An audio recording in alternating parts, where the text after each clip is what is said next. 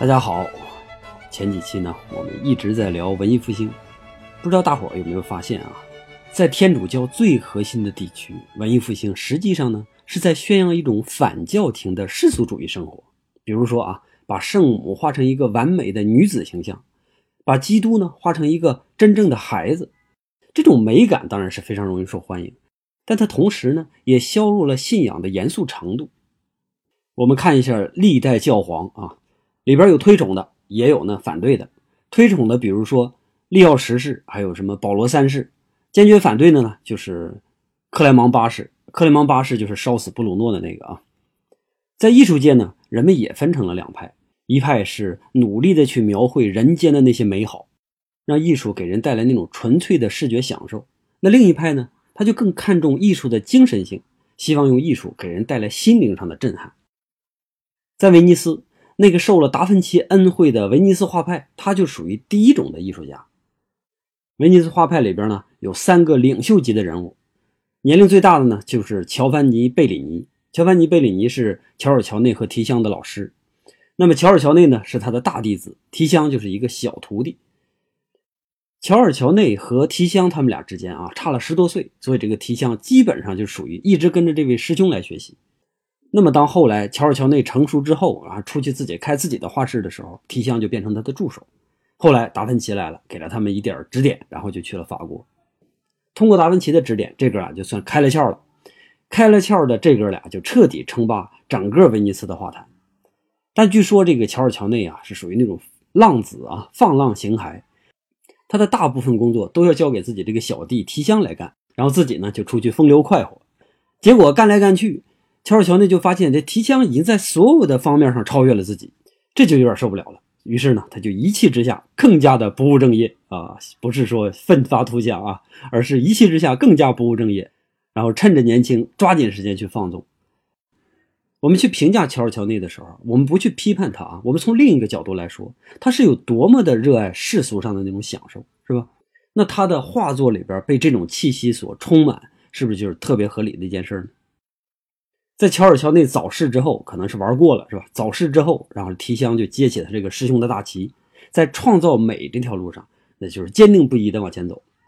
提香这个人的一生，要比其他的几位艺术家，他之前的那些艺术家都要更幸运。那不仅仅是因为他的画的好，当然这个画的好是肯定是主要方面，是吧？因为他那个时候被称为色彩大师。实际上还有几个说他幸运的点，比如说他赶上特别新潮的教皇保罗三世。他还赶上威尼斯那阵儿正处于最自由、最宽松的宗教空气里边，同时他还赶上好几个外国国王、外国的皇帝都爱来意大利来溜达，然后来请他画画。这么多的因素啊，就让提香和他的绘画在整个全欧洲的范围内都特别出名。但是，并不是所有人都喜欢提香啊，喜欢这种甜美啊、动人的这种艺术。比如说，有一个威尼斯的小辈儿，我们后来呢管他叫丁托列托啊，这不是他的原名。很多当时的艺术家，呃，我们现在叫的名字都不是他的原名啊，达芬奇也不是，然后丁托列托也不是，卡拉瓦乔啊，这都不是。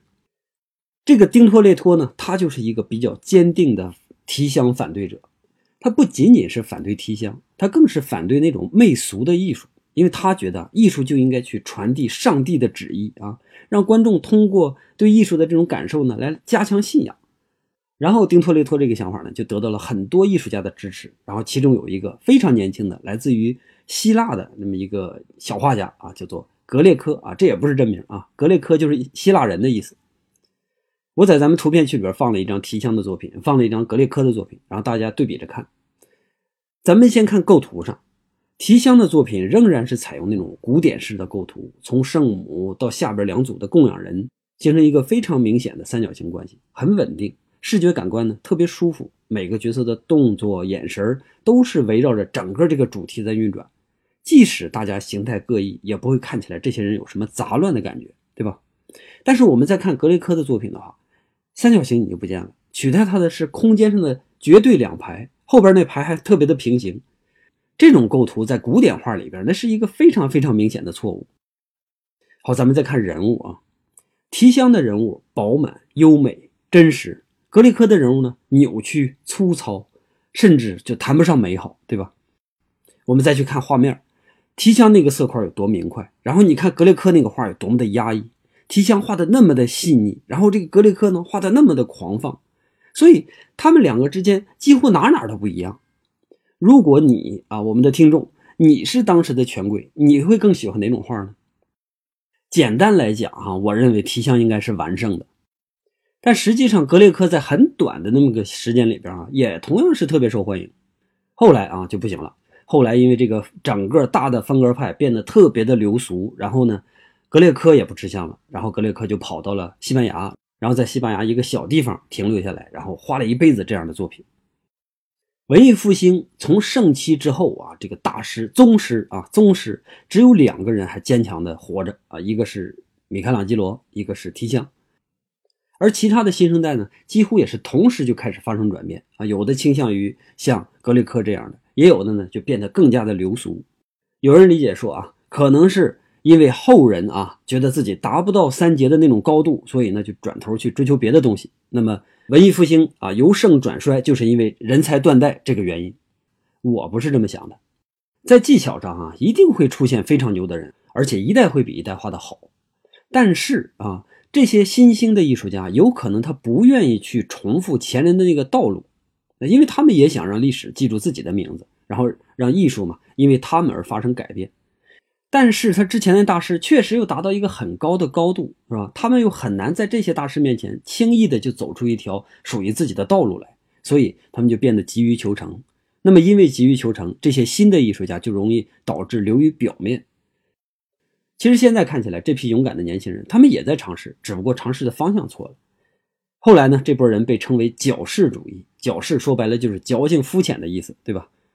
到了二十世纪之后，人们再重新看他们的时候，觉得这么称呼好像有点太没远见了，因为他们对于古典传统的挑战啊，和二十世纪现代艺术那种崛起看起来至少梦想是同一样的。所以呢，为了表示尊重，就把他们改为风格主义或者叫手法主义，反正甭管怎么叫吧，就是这些人占据了从文艺复兴到巴洛克崛起的这几十年的时间。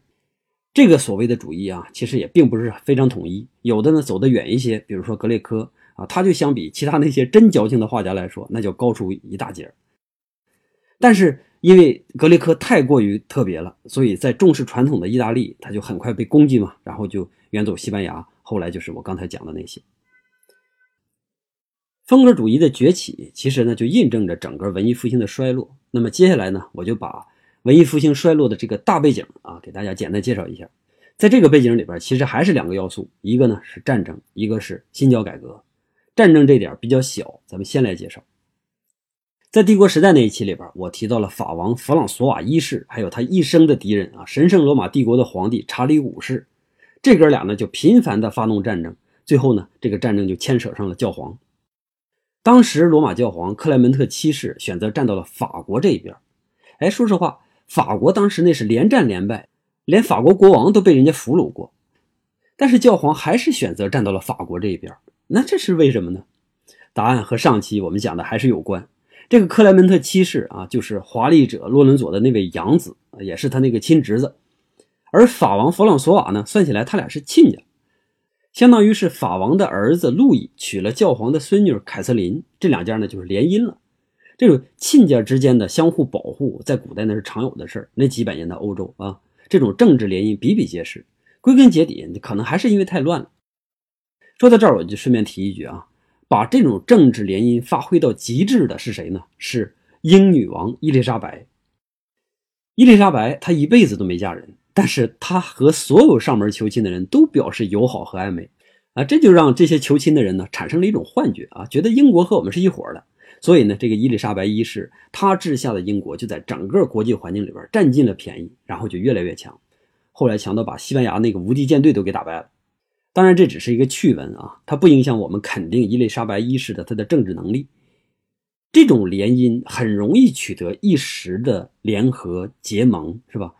但是在整个欧洲历史上啊，我们去看一看，上一代刚刚联姻，下一代表兄弟就打起来的那要更多。咱们回到主题啊，还说帝国，经过两百年的复兴之后，欧洲各国呢又觉得自己有点实力了，于是呢，他们就想到国际战场上去证明一下自己。然后呢，有一些有抱负的青年就开始扩大他们领土的征途，比如说法王弗朗索瓦。不过这个弗朗索瓦一世啊，他是一个热爱艺术的青年，真打架他还是不太行的。要说打架行，那还得看他那个对手，就是那个神圣罗马帝国的皇帝，同时也是西班牙的国王查理五世。在法国和教皇国联合起来成立那个神圣联盟之后，这个查理五世呢，作为一个坚定的天主教徒，觉得这个事儿挺不可思议的。哎，为什么这个教皇会选择一个言而无信的小人呢？啊，在他看来，这个。所谓有骑士皇帝称号的这个弗朗索瓦啊，这个是个言而无信的小人。为什么他会选择这个小人而不选择我一名真正的堂堂正正的骑士呢？唯一的一种可能，那就是这是个假教皇。不行，我得去揭发他啊！反正是从西班牙到意大利的路啊，这是大家都非常熟悉。于是他就带着大军长驱直入，一路就杀到罗马。要不是带军主将在围城的时候病死的话，这个罗马就已经沦陷了。说来这个绝对是幸运。历史上从来没有哪个民族都打到罗马了还空手回去的，所以这一次西班牙或者说神圣罗马帝国往罗马打，这是最轻最轻的一次。但即使是这样，也有大量的艺术品被毁、被抢，然后大量的人被杀。法王呢，坐在法国也是爱莫能助，没办法，因为你就是打不过人家嘛。最后啊，教皇只能是答应和西班牙签订协议啊，这场仗就算完了。但是整个文艺复兴刚刚建起来的那个辉煌，又一次要面临重启。后来这个法国和神圣罗马帝国之间啊，算是结下了梁子，是吧？隔三差五就得打一架。法国这个地理位置特别不好，你只要是神圣罗马帝国和他打架，他肯定会叫上英国，然后这样呢，一个东一个西，夹着法国打，那是非常的难受。不过这个法国在接近一千年挨欺负的过程中啊，他就练就了一番本事，那就是能打过的时候我称雄。打不过的时候，我搞艺术。你看，法国国王几乎个个都爱艺术啊，那建筑、那绘画、那雕塑，是吧？简直除了罗马之外，人人都在羡慕。神圣罗马帝国也是啊，他们就是疯狂的羡慕和模仿。在神圣罗马帝国的老家，就是维也纳，哈布斯堡家族就天天想着怎么在艺术上能赢法国呢？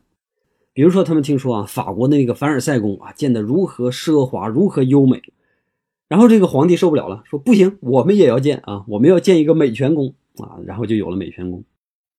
一座宫殿说修就修了，你建筑再大，那也就是钱的事儿，大不了请几个外援，再加上全国的财政，就完事儿了。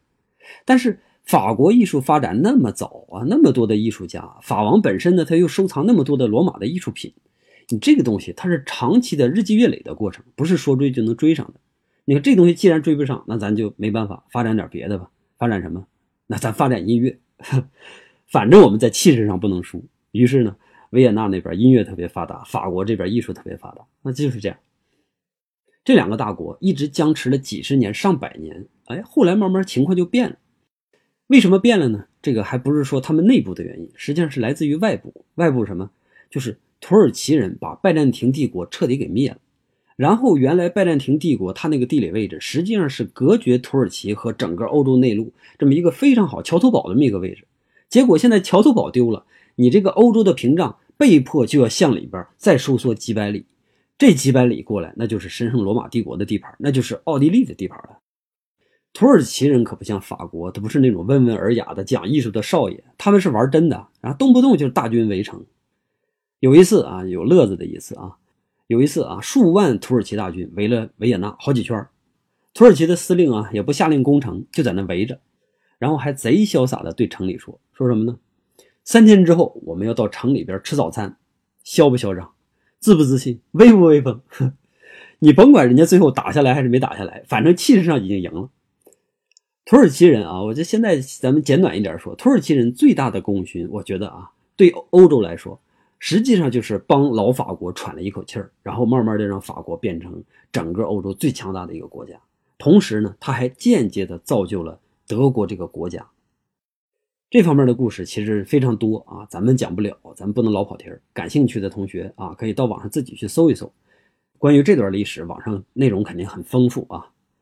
好，咱们先休息一下，一会儿回来咱们继续聊艺术。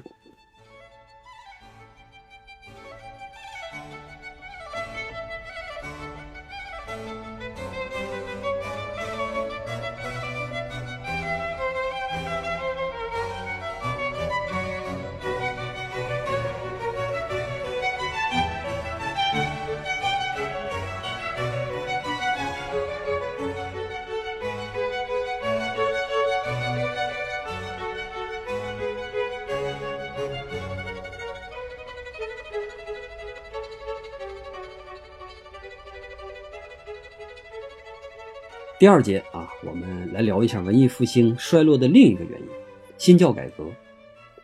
新教改革说白了啊，就是古老的天主教会已经腐朽了，不适合新的时代了。新的时代里边出现了大量的资产阶级，然后民族国家的那个概念也慢慢的在人们大脑里边成型，然后还发现了一个全新的世界。最后就是整个欧洲的民智在印刷术的帮助下也急速的提升。那么在这些前提下，老教会那套卖赎罪券之类的中世纪做法已经失效了。论信仰没问题，是吧？但是我们不相信在上帝和人之间啊，还需要一个额外的位置。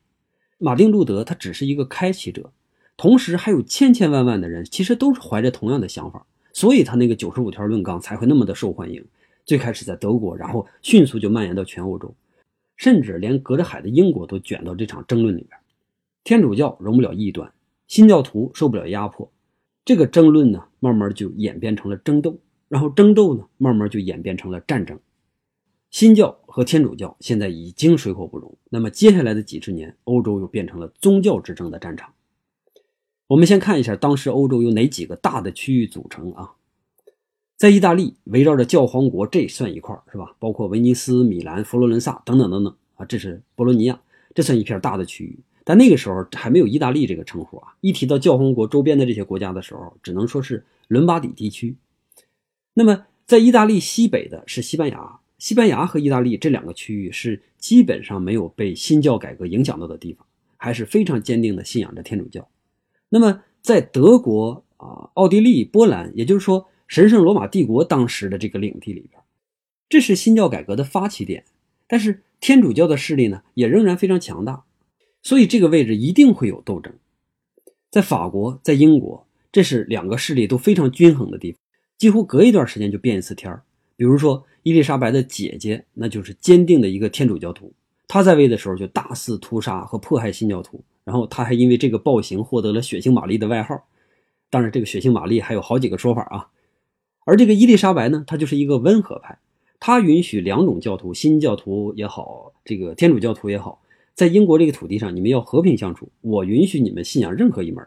那么，没有了宗教斗争之后，英国在那几十年里边进步就特别特别快。然后等到他退位之后，他那个远方亲戚再上台的时候，这位国王就又变回了一个坚定的天主教徒。然后他一上台，整个就推翻了之前的一大堆的许诺，一大堆的对新教徒的那种宽容。眼看着英国就要重新回到那个相对黑暗混乱的时代了。幸好这个时候。议会发动了光荣革命，然后迎接国王在荷兰的女儿、荷兰的女婿来过接任国王，这才保住英国。那法国也是在不同的国王之间，他们也有不同的信仰，这个信仰总在摇摆，也曾经发生过宗教之间的一些血案，也曾经有过非常平和的时期，这就是整个中建这一带的状态。然后在整个欧洲中建这一条以北啊，我们现在说的低地地区啊，尼德兰这儿，尼德兰可不光指荷兰啊。荷兰、比利时、卢森堡，还有法国的一小部分地区。历史上这片地区一直就没有什么自独立的主权，一会儿是这个领导，一会儿又换一个领导。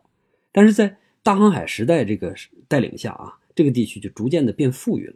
然后一部分人就开始产生了民族意识，这些人是最不愿意再听谁摆布的啊，他们就渴望建立一个独立的国家。最重要的就是，我不希望我挣来的辛辛苦苦挣来的钱又要交给西班牙，又要交给意大利的教会，这是最重要的啊！所以他们想建立一个独立国家的这种诉求就越来越强烈。可想而知，新教改革在这儿肯定是最受欢迎的。所以啊，夹杂着这个宗教革命还有民族独立双重使命的荷兰革命就开始了。革命成功，荷兰建国，尼德兰就被分成了两部分。一部分是以荷兰为主的新教国家，另一部分呢是以比利时为主的天主教地区。曾经有个同学问过我啊，说为什么同样是低地国家的画家，那么伦勃朗和鲁本斯的画风能有那么大的区别？其实就是这个原因。鲁本斯实际上是在比利时工作，他是受天主教的教化，他画里边的内容和一百年前拉斐尔那种区别不是很大，历史故事啊、宗教事件啊什么的，是吧？当然也有变化，肯定有变化，一会儿咱们还要讲啊。伦勃朗他在荷兰，他接受的是新教的自由之风，所以他的画完全是画发生在我们身边的事、身边的人，然后那里边的宗教特征就非常的弱。到后来咱们看维米尔啊，他们所代表的那个荷兰小画派，那种感觉就更明显了。不是这些艺术家想画成什么样，然后他就去画成什么样，而是那些买家真正决定着艺术的走向。整体出资人是一种什么样的要求状态，那么这个地区的艺术就会有什么样的倾向。而出资人呢，就是那片土壤最准确、最精确的代表。在这几片土地上，因为宗教形式、因为政治形式的区别，或者说直接点吧，因为买家的区别，艺术的差异也就逐渐的越拉越大。所以我们在讲巴洛克艺术的时候，必须得把它们分开来讲。咱们还是从英国和德国说起吧，哈，因为这哥俩最简单，内容最少。这儿说的德国，首先得声明一下，它并不是现在意义上的德国，而是当时的泛德语区。因为当时也没有出现现在这个意义上的德国，只有是说神圣罗马帝国下边的一些选侯国。上一期我们讲到丢勒，德国历史上最伟大的画家。但是当时我提到文艺复兴时期有两位德国代表，另一位我没说，主要是因为我觉得他的经历更加符合我们今天要说的这个话题，所以就把它放到这一期了。这个大师的名字呢叫做荷尔拜因。荷尔拜因的名气也非常大，几乎等同于丢勒的一个接班人一样。但他生活的时代，德语区已经不再像丢勒那个生机勃勃的时代一样了。你别看仅仅是过了几十年啊，这其中的区别其实是巨大的。从荷尔拜因的绘画我们可以看得出来，一开始他还像以前一样画一些肖像画啊，画一些宗教题材的画啊。然后他的画很有特点，融合了南方的技巧，然后还有北方的那种精工细作。因为他到过意大利嘛，所以。拉斐尔啊，提香啊，他们对他的影响非常大。我们看构图、虚实关系、色彩，这些都是意大利的特点。然后同时，他吸收的扬帆艾克的那种事无巨细，还有装饰性效果，所以他的画非常好看。但是赫尔拜因从二十岁就已经开始离开家乡，然后就一直在漂泊，最终他还死在了英国。这其中就非常能够反映当时的整个社会状态，尤其是在。宗教改革斗争非常激烈的这几个国家里边，我们一直在提啊，宗教革命它是从德国发起的，那么这片地区肯定是闹得最欢的。一直到一五五几年，神圣罗马帝国才签订合约，说允许治下的诸侯国你们有自己选择信仰的自由。这个合约的签订地啊，说起来也有意思，签订地呢就是荷尔拜因的出生地奥格斯堡。我们知道这个地区它处于动荡的核心，所以就不难理解一个大有前途的年轻画家为什么一定要背井离乡，然后去别处去寻求发展。在去意大利的路上，然后他路过了瑞士的巴塞尔，然后误打误撞在这儿安了家，娶了一个寡妇。在巴塞尔啊，一开始他非常有市场，因为他确实画得好。但是没过多久，整个瑞士就变成了新教的一个大本营。巴塞尔有茨文利，日内瓦有加尔文。几乎是没什么斗争的情况下，瑞士就接受了新教。稳定的社会对一个画家来说，那太重要了，对吧？但是财路对一个画家来说更重要，我得生存呐。新教有一个特别要命的规定，那就是要还原曾经创教之初的那种状态，不允许有偶像崇拜，也不允许有奢靡之风。不允许有偶像崇拜，他就否掉了宗教生意；不允许有奢靡之风，他就否掉了肖像生意。没办法。赫尔拜因又失业了，只能是继续再去寻找出路。他在巴塞尔认识了一位大人物啊，他奉这位大人物为老师。这个人物是谁呢？就是著名的大思想家啊，伊拉斯莫。伊拉斯莫因为他曾经长期的在英国居住过，所以呢，他就把赫尔拜因介绍到了英国。到了英国，国王亨利八世接纳了赫尔拜因，让他成为宫廷画师，并且最终在英国去世。我们刚才提到这个亨利八世，就是伊丽莎白和血腥玛丽的父亲。现在我们再回想一遍，为什么一个画家从德国一路最后跑到英国？核心的答案就是在英国他最有市场。荷尔拜因远走他乡，甚至抛妻弃子，终其一生不还是努力为了实现自我的价值吗？而无论是当时的德国还是瑞士，都没有让画家好好生存的这个土壤。我们再看荷尔拜因曾经离开的这几个地方：德国、瑞士，或者他去世之后的英国。一百年之内再也没有产生过任何一位伟大的画家。那么从这一点上来看，大家是不是就明白了，整个宗教革命对于文艺复兴之后这个断档期，它究竟具有多么大的意义？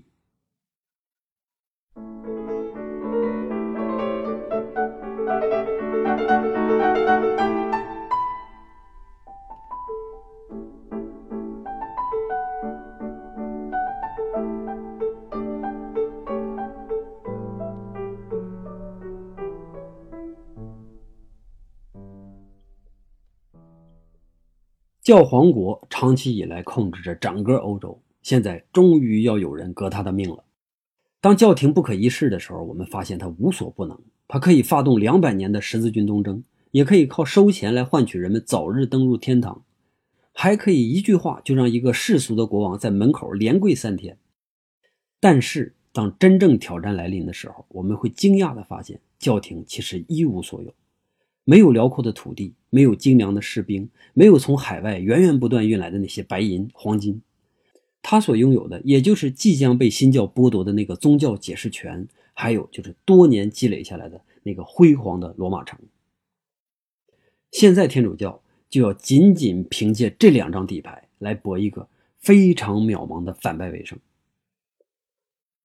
十六世纪中期，罗马教廷认识到自身的问题才是引发新教改革的那个根源，于是呢，他们也在努力的在不丢失话语权的前提下进行反改革，并且尝试通过谈判来重新收拢那些新教徒的心。但是谈判肯定是没收到任何预期的结果，而且还直接导致了双方爆发真正的战争。直到十七世纪初期，这个战争才停止。这个时候，罗马教廷已经明白，泼出去的水你是已经收不回来的了。现在要紧的那就是盆里的水，你得留住。要稳定现有的信徒和开发未来的信徒，最重要的还是要依赖宣传。于是，教育、文艺又重新受到重视。当时流传这么一句话，说把一个孩子交给我，直到七岁，那么他终其一生都是一个非常优秀的天主教徒。天主教就是抱着这样的一个信念，又开始了他们新一轮的世界巡回推广。现在南美洲、中美洲都是天主教教区，那都是因为当时西班牙人殖民的时候，同时他还带着一个神圣的使命，就是把天主教的信仰散播到全世界。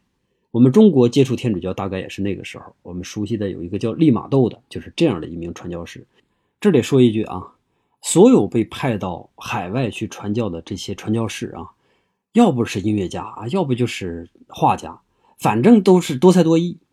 也不知道是整体的当时所有的传教士都是这样的，所有的牧师全是这样的，还是说真的就派出来的全是精英？但是也确实从一个侧面来反映，当时整个欧洲社会，尤其是在教廷内部啊，这个教育、这个文艺已经是非常非常的普及了。我们再继续说，在罗马以外的那个胜利啊，比如说今天规划了阿根廷啊，这些东西总归是教廷看不见的啊，它需要一些更真实的证据，而这些证据呢，就要依赖于那个辉煌的罗马城，就要依赖于它那个无以伦比的艺术魅力。但是在最需要艺术发力的时候，艺术却显得非常的暗淡，因为在这些年正好是风格主义流行的那些年，罗马一点都没有沿着原来文艺复兴啊那个阔步前进的状态，而是找不着什么像样的人才，连教皇他们啊也在等待一个能够让罗马再次发光的明星，他这一等可真漫长，直到世纪末这个明星才来，但是一来就爆发了，几乎是同时吧，有两个意大利北方的画家来到罗马。一个呢，来自于博洛尼亚的卡拉奇；另一个是来自于米兰的卡拉瓦乔。卡拉奇是一位非常忠实的拉斐尔的继承者啊，他也是哥仨里边最小的那个。这哥仨非常有名，世界上最早的美术学院。当然，现在这个说法也有那么一点点的争议啊，但是咱们也可以这么说：世界上最早的美术学院——博洛尼亚美术学院啊，就是这哥仨创立的。咱们只说这个最小的，叫小卡拉奇吧。他的画风几乎是完完全全继承了拉斐尔，而且他所代表的那个艺术流派啊，也是在宣称说我们要恢复古典美。当然，这就是针对那个风格主义所说的嘛。但是卡拉奇呢，也并不是完全的尊重古典，一点变化都没有。比如说，他的画已经不再像拉斐尔那么的平静，而是处于一种运动之中。拉斐尔那种祥和的光线呢，在他的画里边变成了舞台上的那种摆光。非常戏剧性啊，突出主要人物的那种情绪。我们从他的作品里边来感受一下这个变化，《圣母升天图》在形象上和绘画手法上，基本上还是拉斐尔的方式嘛，稍微还有一点提香的影子。但是在构图上已经开始出现运动感，非常容易让我们观看者产生那种身临其境的感受。传统中那种稳定的三角形构图不见了，取而代之呢是一种强烈的反 S 型构图。从迎接圣母的天使到圣母本身，再到下边惊讶的人群，所有人的目光都集中到圣母身上，然后圣母呢又把他的目光集中到了天堂。我们在看完古典绘画之后，再看他的时候，就会感觉到这是一种非常有新意的作品，同时他又没太破坏传统，所以他受欢迎一定是在情理之中的。在卡拉奇出现之后，很快人们就把他看成了罗马艺术需要的那颗明星啊，他身边呢也就聚集了一大批追随者。就在卡拉奇扬名立万的同时，人们又看到了卡拉瓦乔。这是一个没有任何背景的一个放荡小子，他呢却有着一个非常惊人的创造力。他的作品看不出什么师承，不像卡拉奇一样能明显看出来自于谁。他好像自创了一种魔法，极其的逼真，让人印象深刻。在用光上很明显啊，他受到了一点卡拉奇的影响，但是他自己发挥的要比卡拉奇强烈那太多太多了，好像卡拉瓦乔提前发明了探照灯一样。光线已经不再是属于自然的一种恩赐，而是他卡拉瓦乔的仆从。构图上呢，他也取得突破，从来没有哪个画家能像他一样画出那么丰富、那么精巧的构图。他画的画就好像真真切切发生在你眼前一样，非常有说服力，非常震撼。接下来我们看一张卡拉瓦乔的作品《圣徒托马斯的怀疑》。这幅画画的是耶稣死后复活，向使徒们显圣。使徒们他不敢相信耶稣真的活了，然后呢，耶稣就让他们查看。这三个使徒的眼光里边充满了疑惑。基督呢，为了让他们相信啊，就亲自拉着托马斯的手来查看自己肋下的那个刀口。手指头伸进去的那一瞬间，使徒们啊，那就是又恐惧又惊讶。我们观看者啊，看着这种手指伸进伤口，也一样会感觉到那种不安啊，由疼痛带来的那种不安，是吧？这个时候，一束强烈的光线从左上方打下来，人脸大部分的人脸都沉浸在暗部。托马斯那个抬头纹显得特别的明显，就跟他肩膀上那个破洞一样的明显。所有的这一切都在强化一个观看者的感官。那么这件事真的就像发生在我们眼前一样，让我们过目不忘。从历史上看，这两位画家的地位其实还是有差距的。卡拉瓦乔呢是绘画史上最高的几座高塔之一，卡拉奇呢？呃，也算是一个非常优秀的画家，但是跟卡拉瓦乔的历史地位肯定是没法比。在那个时候，没有人能够做出完全客观的评论啊。由于他们都非常的出色，是吧？所以很快各自有了一批自己的拥护者。这些拥护者们相互还不服气，在罗马整个大范围内就发起了一些跟艺术有关的争论，这就造就了他们两个个人风格上对立的一种印象。但实际上，这俩人非但不对立啊，甚至人家还相互影响，之间还是好朋友。但是说回来啊，这种争论对于艺术来说是非常有必要的，因为有争论，大家才会爆发火花，才会有一些新的想法，才会实现真的突破。正好这两个人带来的那种艺术狂潮啊，发生在天主教逐渐挽回声望的那个十七世纪初，这个时候各国的使臣就经常的造访罗马。其中信奉天主教的，像德国、法国、比利时、西班牙之类的，老是会有学者来罗马观摩学习艺术。接下来我们就要看一看，到底是哪些使者把罗马的辉煌艺术带回他们自己的国家。头一号的，我觉得就应该算是鲁本斯。鲁本斯在德国出生，但实际上他是比利时画家，因为他父亲是一名新教徒啊。比利时那个时候宗教气氛特别的紧张，对新教徒的迫害很严重。所以他的父亲呢，就被迫从比利时迁到了德国。但是在他父亲死后，他母亲又把这孩子们重新带回安特卫普，因为他母亲是一个天主教徒。然后回到那儿，他们的全家的信仰又重回天主教。罗本斯的学画经历应该说是非常丰富，他先后跟过当时好多位出名的画家啊，可能是因为他在贵族家里边长大的原因啊，至少财务上他是不用担心的。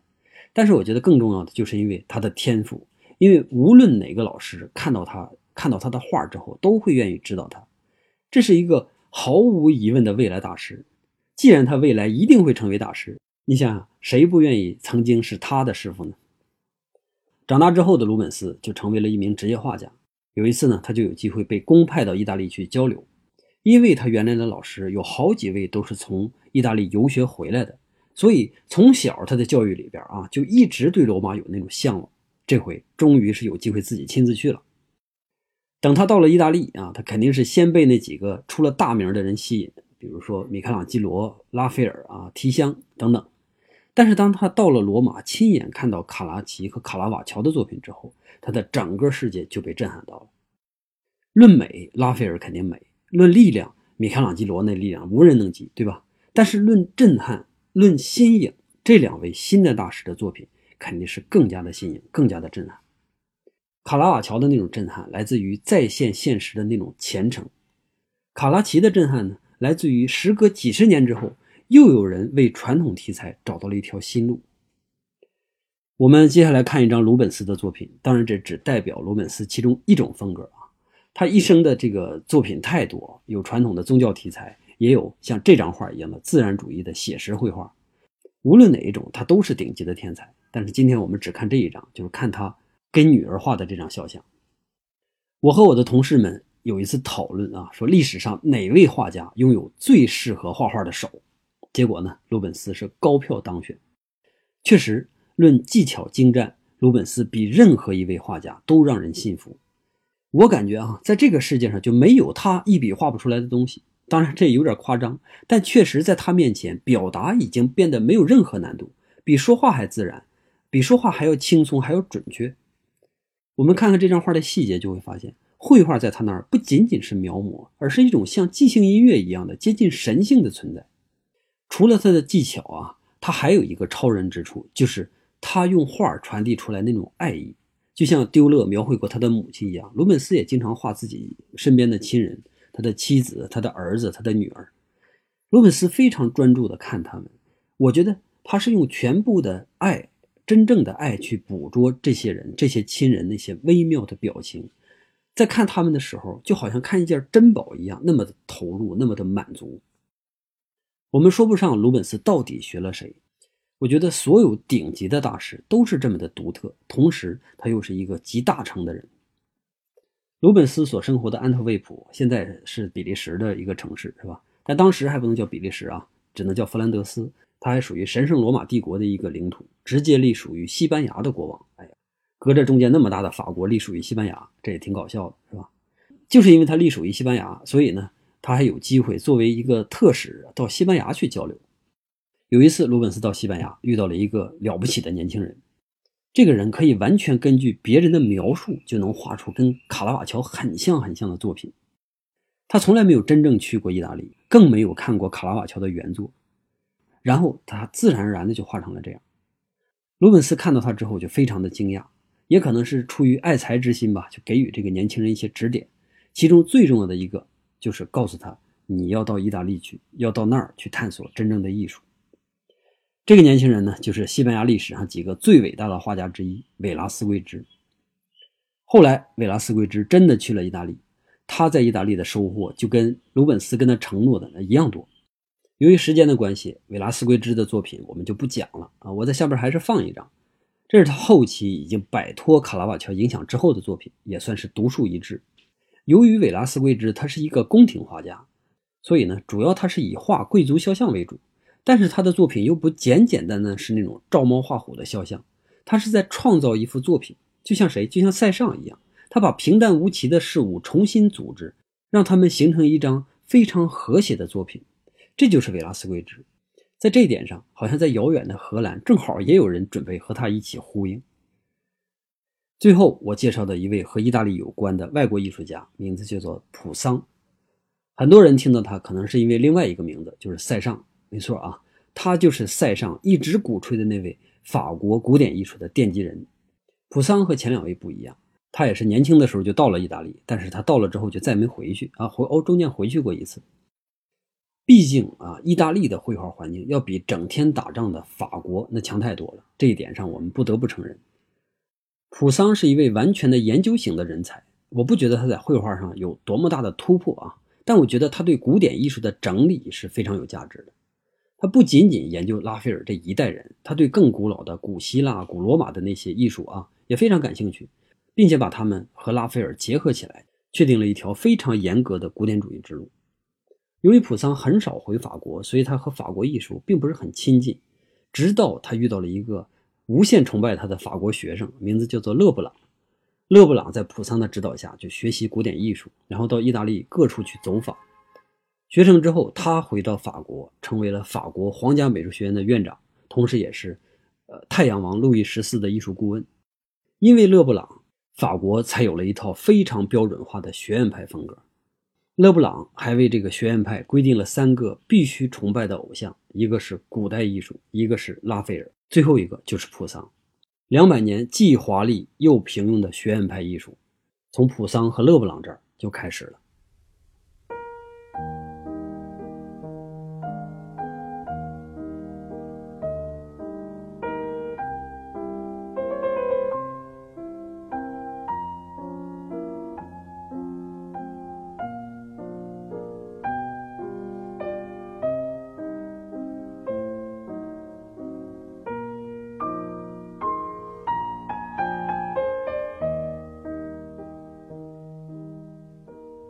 很多艺术风格在刚刚兴起的时候啊，都有人坚决的反对。最著名的例子呢，就是印象派。为什么它叫印象派？那不就是因为当时的批评家认为这些画压根就没画完吗？这些批评家其实多数就来自于学院派。这些人可能忘了啊，他们自己的祖宗巴洛克曾经也是一个贬义词。在巴洛克兴起的时候，人们认为这种艺术太低俗了。为了表达真实、表达浅薄的情感而丢弃掉古典主义的那种庄重和平衡，巴洛克这个词儿本身的意思就是凌乱、俗丽的意思。但是那个时候的世界好像正好就需要艺术要辉煌一些，要壮丽一些，是吧？不再那么平衡了。有一位巴洛克盛期的意大利雕塑大师贝尔尼尼，他就不喜欢那种平淡的庄重。他同时也是一位伟大的建筑师，还是一位画家。这也是我们要讲的意大利本土的第三颗明星。我们今天拿两个例子来说明贝尔尼尼的重要性。一个是他的雕塑作品，叫《圣特蕾莎的臣民》。圣特蕾莎是一个有癫痫病的修女，然后每次发病的时候呢，都能幻想自己看到了神，然后得到了神的爱。然后他呢，把这个幻想故事写成了一本书，这本书就以一种小黄书的形式啊，四处流传，几乎是人尽皆知。贝尔尼尼在做这顿雕塑的时候，也是受到了不少人的反对，因为他看起来的确是太色情了。你看看那个圣特蕾莎的表情，你看她的肢体动作，尤其是你看她脚啊，这些细节我就不说了，大家自己可以辨认。确实，在每一个点上，这个雕塑都能传达出特蕾莎在那一刻，在得到神的爱的那一刻，身体传播出来的所有的快意。我们不能说快感啊，就说快意吧。很多人都在反对这个东西。但是教皇认为没问题，甚至他还说这才是一个女孩受到神的恩赐应该有的那种状况，因为那个时候天主教已经允许修士结婚了，原来是修士不允许结婚的时候，然后他们乱搞，然后还禁闭掉所有跟性有关的事儿。现在他们已经开始有一点开放了，是吧？这也是宗教改革，天主教反改革的算是一个好的趋势、好的方面吧。于是这个雕塑就被保留下来。如果这尊雕塑拿到一百年前给米开朗基罗看的话，估计那个那个鼻子会气得更歪。另外一个贝尔尼尼的作品呢，就是他的建筑作品，也是天主教圣彼得大教堂的最后一个乐章，就是大柱廊。这几乎是天主教宣布自己最终获胜的一个象征。罗马再一次成为了世界的中心，天主教在全世界遍地开花，然后新教运动呢也逐渐的在各地平息。除了英国和北方的那些国家以外啊。大部分的欧洲领土仍然处于天主教的控制之下，在经历了一个多世纪的斗争之后，欧洲又重新回到正轨。教堂里边现在响起神圣的颂歌，宫廷里边跳起轻快而优美的小步舞，一切看起来都是那么的祥和。我们再把目光转到法国，因为修建圣彼得大教堂而举世闻名的贝尔尼尼，现在被邀请到了法国，路易十四请他帮助来修建卢浮宫。但是这个卢浮宫啊，它可发展、可开发的空间太小了，完全不能实现这两位大人物的抱负。于是呢，他们就选择凡尔赛，在这儿他们要修一座让全欧洲都羡慕的豪华宫殿。贝尔尼尼实际上并没有实际参与这个宫殿的设计，但是他的理念深深影响到了这个宫殿的真正建造者——太阳王路易十四，也要求这些设计者必须要按照贝尔尼尼的思路。必须能建成贝尔尼尼式的豪华。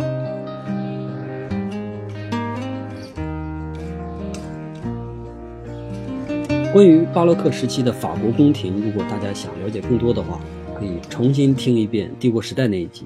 如果啊，对法国巴黎他那个模仿者啊，就是神圣罗马帝国的首都维也纳，如果你也想多一点了解的话，可以听我电影杂谈专辑里边莫扎特传那一期。同时在艺术上还能达到辉煌的，其实还有荷兰。如果大家想了解荷兰，也可以再重听伦勃朗和维米尔那两期。基本上，关于十七世纪，关于巴洛克的这个整体风格样式，我们已经有一个简单的了解了。如果咱们听众对于鲁本斯啊、维拉斯贵兹这样的大师感兴趣，那么咱们以后的节目里边还会详细的单独把他们拿出来讲。关于我的讲述方式，咱们有一些听众给我提了一些意见，说为什么张老师讲东西总是停的那么快啊？我也不知道为什么。其实我是这样想的啊。我愿意把一个时代的没落放到下一个时代来讲，所以我通常会在一个相对高潮的时期停下一期，因为我认为它的没落往往是它下一个时代真正开启的原因。好了，关于这一期巴洛克，我们就讲到这儿，咱们下一期再见。And I may never see your face again. So tell me how to fill the emptiness inside without love. What is life? That anyone who knew us both can see. We always were.